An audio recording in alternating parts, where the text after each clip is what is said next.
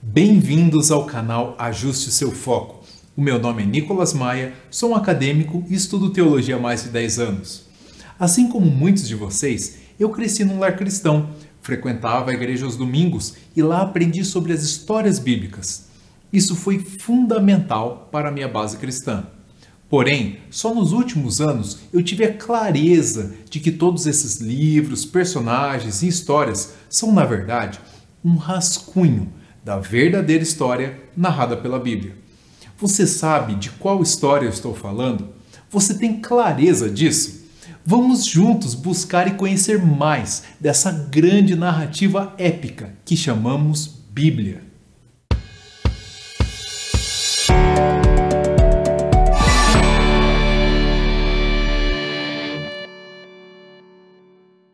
Para entendermos do que a Bíblia está realmente falando, temos que falar sobre o tema da natureza humana e como esse tema permeia toda a história. Discutido por muitos filósofos, essa questão da natureza humana aparece na Bíblia como a base de toda a narrativa judaico-cristã. Essa questão é tão fundamental que ela é apresentada nas primeiras páginas da Bíblia. Nos versículos 26 e 28 de Gênesis 1, lemos: e disse Deus: façamos o homem à nossa imagem, conforme a nossa semelhança. Versículo 28. E Deus os abençoou, e Deus lhes disse: Frutificai e multiplicai-vos, e enchei a terra, sujeitai-a e dominai sobre os peixes do mar, sobre as aves dos céus e sobre todo o animal que se move sobre a terra. Versículo 31. E viu Deus tudo quanto tinha feito, e eis que era muito bom. Além disso, Gênesis 2,7 nos diz que: E formou o Senhor Deus o homem do pó da terra, e soprou nas suas narinas o fôlego da vida, e o homem foi feito alma vivente. O que isso quer dizer? Bom, aqui eu vou elencar cinco pontos principais. Primeiro, nós fomos criados por um ser divino. A vida do ser humano é proveniente de Deus. 2 fomos feitos para sermos, de algum modo, parecidos com esse ser divino, a sua imagem e semelhança. 3. Ele nos deu o seu fôlego de vida, também traduzido por seu espírito, para que o mesmo espírito que vive nele também viva em nós. 4. A natureza humana original pertence ao mesmo tempo a dois mundos, o mundo material e o mundo espiritual. 5. Além disso, Deus também nos deu a sua autoridade para governar toda a terra. E nessa ligação íntima e profunda com esse ser, o governo do ser humano seria como um reflexo do governo da própria pessoa de Deus aqui na terra. Como seus embaixadores aqui na terra, as ações humanas devem expressar os pensamentos de Deus, os ideais de Deus, os objetivos de Deus, pois somos seus representantes e fomos encarregados de governar a terra com a autoridade vinda dele. Sendo assim, a natureza humana íntegra é aquela que cumpre o seu propósito. Ela representa Deus, é um espelho de Deus, ela é um reflexo da pessoa de Deus. Eu gosto de trazer essa analogia comparando o ser humano com um carro, pois ela deixa essa questão ainda mais clara.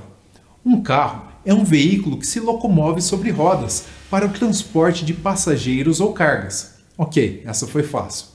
Mas para o carro funcionar corretamente, é preciso seguir o manual do fabricante, onde o engenheiro que projetou o carro colocou as informações sobre o que fazer e o que não fazer com o carro.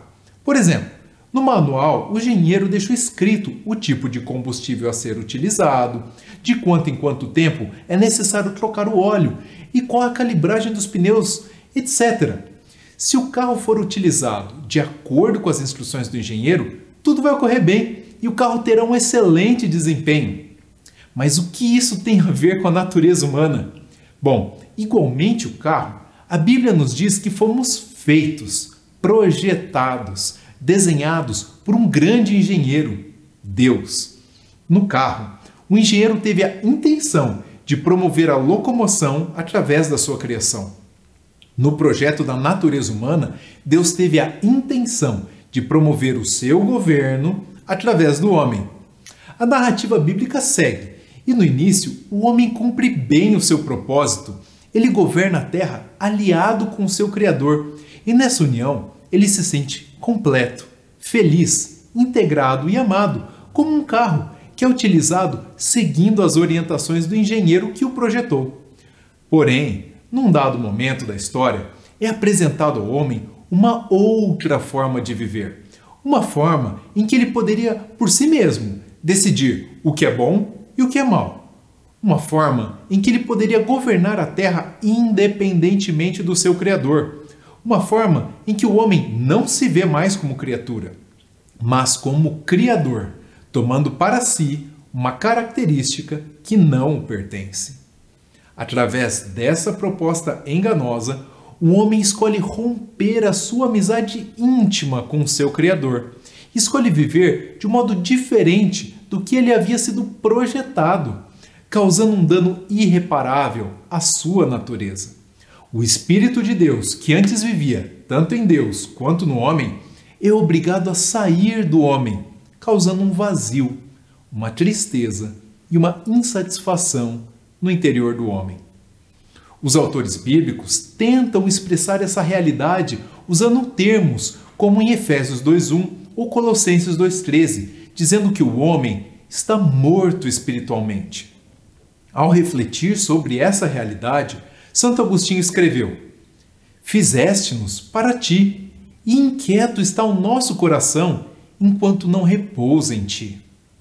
Ao entender essa quebra de amizade entre o homem e Deus, ele também escreveu: É assim que o homem peca, quando se afasta de ti e busca para fora de ti a pureza e a limpidez que ele não pode encontrar, senão voltando para ti. Na analogia do carro, é como se o homem tivesse ouvido alguém dizer que caso ele abastecesse o seu carro com ácido sulfúrico, o carro teria um desempenho ainda melhor do que seguindo as orientações do fabricante.